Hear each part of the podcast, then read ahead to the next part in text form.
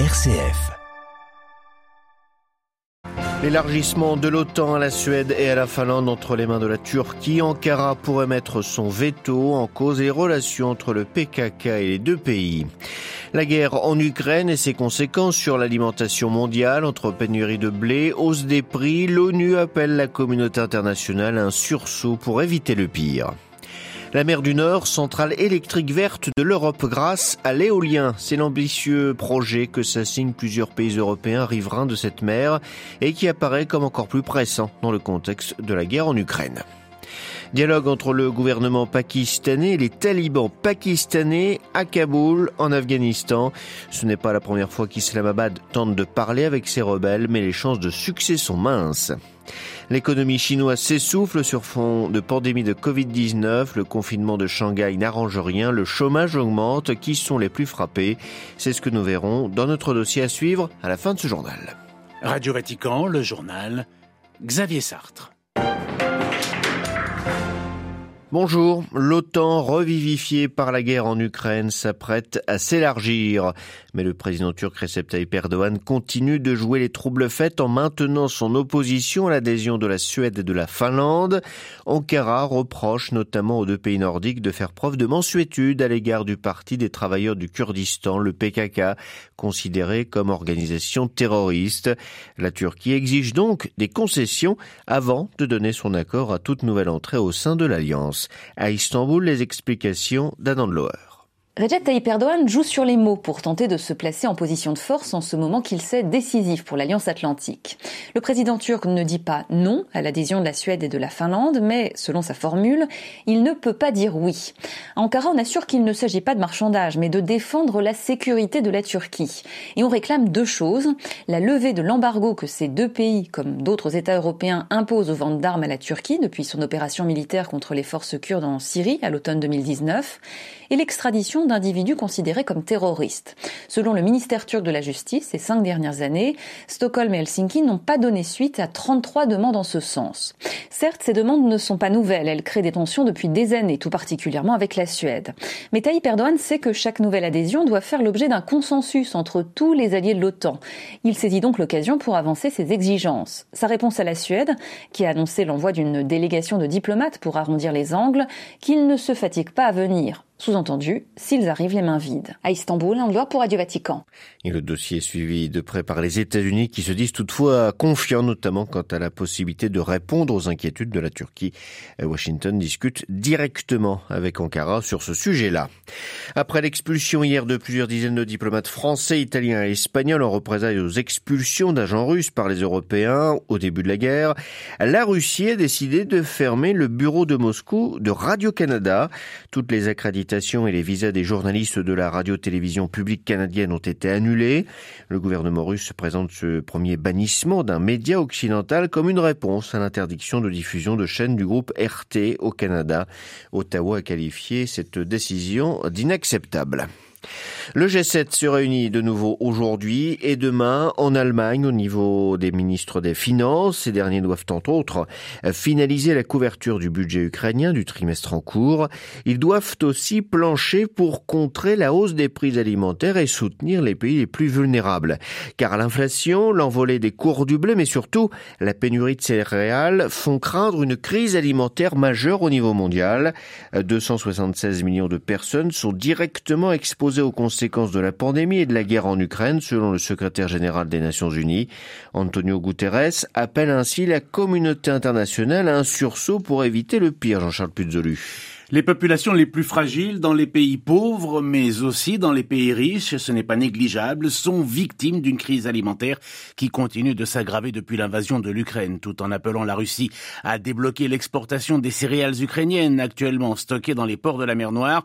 Le secrétaire général de l'ONU a aussi souhaité que des alternatives au transport maritime soient trouvées pour distribuer les stocks de céréales. Pour parer au plus urgent, la Banque mondiale a annoncé la mise à disposition d'une enveloppe totale de 30 milliards de dollars, dont une proportion conséquente ira aux pays d'Afrique, du Moyen-Orient, d'Europe de l'Est, d'Asie centrale et du Sud. Cette somme doit soutenir des projets en faveur d'une plus grande autonomie agricole pour amortir les effets de la hausse des prix des denrées alimentaires au cours des 15 prochains mois. Avant même la guerre en Ukraine, l'insécurité alimentaire s'était accentuée dans le monde en raison des conflits, des crises climatiques et économiques, mais le conflit russo-ukrainien a considérablement aggravé la situation.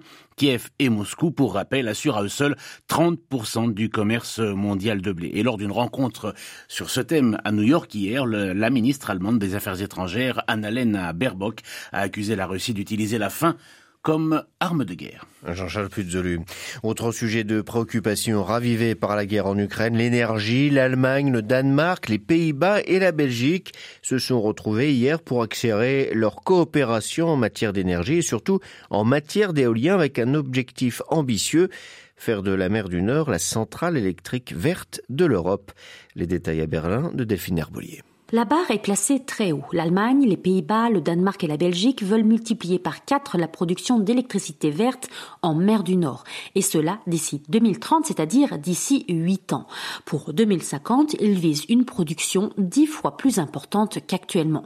Le but est de faire de la mer du Nord la centrale électrique verte de l'Europe. Ces quatre pays ont donc signé hier des accords de coopération pour atteindre ces objectifs. Et ils veulent aussi produire de l'hydrogène à partir de cette électricité verte, une hydrogène qui sera essentiellement employée par l'industrie européenne. Si ce sommet énergétique à quatre était prévu bien avant l'invasion de l'Ukraine, cette coopération tombe à pic dans le contexte international actuel. La signature de ces contrats tombe aussi le même jour que l'annonce par Bruxelles d'un grand plan européen pour booster les énergies renouvelables. La Commission prévoit de dépenser 300 milliards d'euros pour éliminer les importations d'énergie russe d'ici 2027. Berlin, Delphine Herbolier pour Radio Vatican. Adopter une posture proactive et préventive, c'est l'objectif affiché par la nouvelle représentante spéciale du secrétariat général des Nations Unies en Centrafrique pour la MINUSCA, la force de l'ONU dans le pays. Valentine Rugvabiza euh, demande ainsi un réajustement de la mission des casques bleus alors que les exactions contre les civils n'ont pas disparu. Le Haut Commissariat de l'ONU aux droits de l'homme a dénoncé ainsi les graves violations des droits de l'homme commises par les gros rebelles mais aussi par les forces armées centrafricaines et leurs alliés russes. Qui a tué trois manifestants lors du blocage d'un convoi de la force Barkhane en novembre 2021 au Niger? Les enquêtes menées par le Niger et la France n'ont pu établir les auteurs des tirs, mais ils considèrent, elles considèrent que ce sont probablement des tirs de soldats français qui ont causé leur mort. Les deux pays dédommageront les victimes ou leurs familles. Parallèlement, le président nigérien, dans une interview accordée aux journaux français La Croix et l'Obs, appelle Français et Européens à prendre plus de risques et ne pas être hantés par les pertes pour assurer le succès de leurs opérations militaires au Sahel. Il acte par ailleurs la mort du G5 Sahel après le retrait du Mali et demande aussi plus d'équipements pour son armée. En Afghanistan, Kaboul accueille depuis le début de la semaine des négociations entre le Pakistan et le groupe des talibans pakistanais, le TTP. Cette organisation distincte des talibans afghans partage la même idéologie. Alors que les attentats se multiplient au Pakistan, le gouvernement tente la voie du dialogue pour que le TTP stoppe ses attaques. Cette approche, déjà employée ces dernières années, devrait toutefois échouer une fois encore. À New Delhi, Emmanuel Derville. Une source au sein du TTP a indiqué à l'agence France-Presse que les négociations se déroulaient dans une atmosphère positive. Le groupe terroriste tente d'afficher sa bonne foi, mais c'est pour mieux faire porter sur Islamabad la responsabilité de l'échec des discussions qui ne manquera pas d'arriver. Le TTP martèle depuis des années sa volonté de renverser la démocratie pakistanaise. À la place, il veut instaurer une théocratie autoritaire comme celle des talibans afghans impossible dans ces conditions d'imaginer le moindre compromis. Depuis plusieurs mois, l'organisation multiplie les attaques contre des personnalités de la société civile dans le nord-ouest du Pakistan et contre les forces de sécurité. Elle rêve dans un premier temps de prendre le contrôle de zones frontalières de l'Afghanistan où elle a déjà des bases arrières. Kaboul, de son côté, refuse d'attaquer le TTP pour garder un moyen de pression sur le Pakistan, les deux pays se disputent le tracé de la frontière que l'Afghanistan n'a jamais reconnue. New Delhi, Emmanuel Derville pour Radio Vatican. Le régime nord-coréen pourrait bien fêter la venue vendredi de Joe Biden en Asie et tout spécialement en Corée du Sud à sa manière. Selon un député sud-coréen, Pyongyang a achevé les préparatifs en vue d'un essai nucléaire et chercherait le bon moment pour le réaliser. Ce qui ne surprendra pas la Maison Blanche. Le conseiller à la sécurité nationale Jack Sullivan a ainsi reconnu hier qu'il y avait une réelle possibilité que la Corée du Nord procède à un nouveau tir de missile ou à un essai nucléaire pendant le séjour du président américain.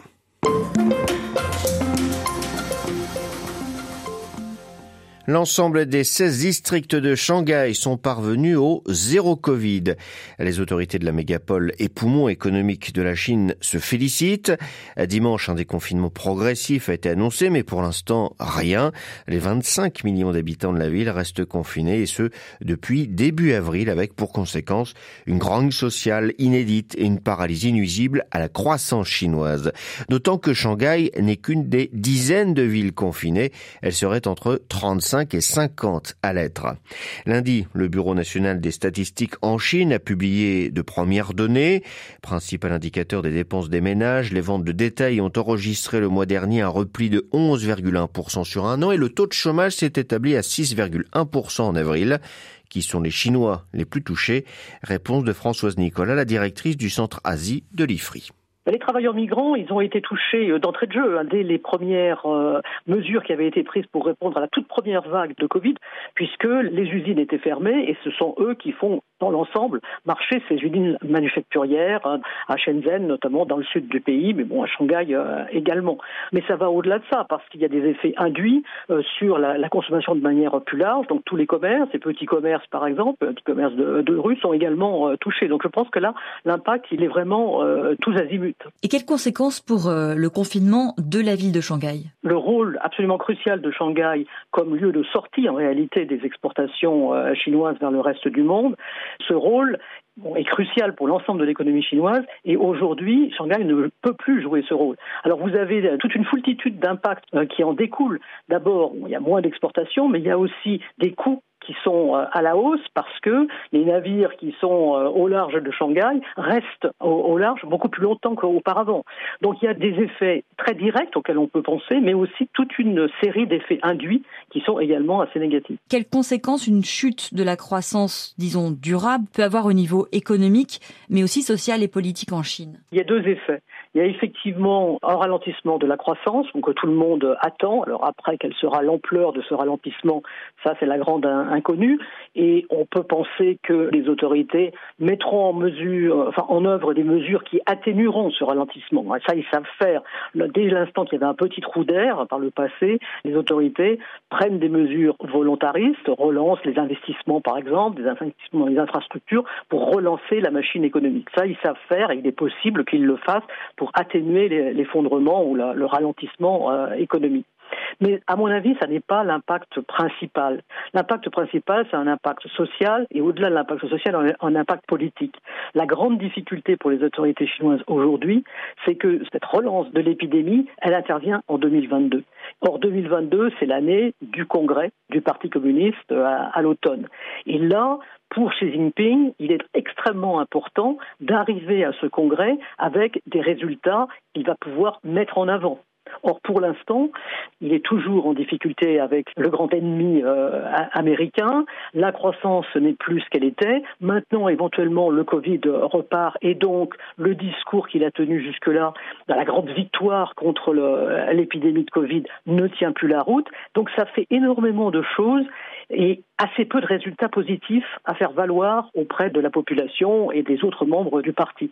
Donc, à mon avis, c'est quand même cet effet-là qui est le plus important. Pour ce qui concerne l'économie, on peut toujours un peu se débrouiller avec les chiffres et faire en sorte que euh, finalement le ralentissement soit pas aussi important que ce qu'on peut euh, craindre. On a donc une pandémie qui repart et euh, une croissance qui est déjà en berne. quelles conséquences pour l'économie mondiale? Ça a des conséquences très très immédiates sur le reste du monde parce que quoi qu'on en dise et quoi qu'on en pense, la Chine reste encore dans une très large mesure l'atelier du, monde. Et donc dès l'instant que l'économie chinoise euh, est en difficulté, c'est l'ensemble de l'économie mondiale qui est en difficulté parce qu'elle continue, cette économie chinoise, à alimenter le reste de l'économie mondiale pour une, grande série euh, de, composants, de pièces détachées euh, ou d'autres matières premières ou produits intermédiaires. Interrogée par Marie Duhamel, Françoise Nicolas, directrice du centre Asie de l'IFRI, était ce matin l'invitée de Radio Vatican.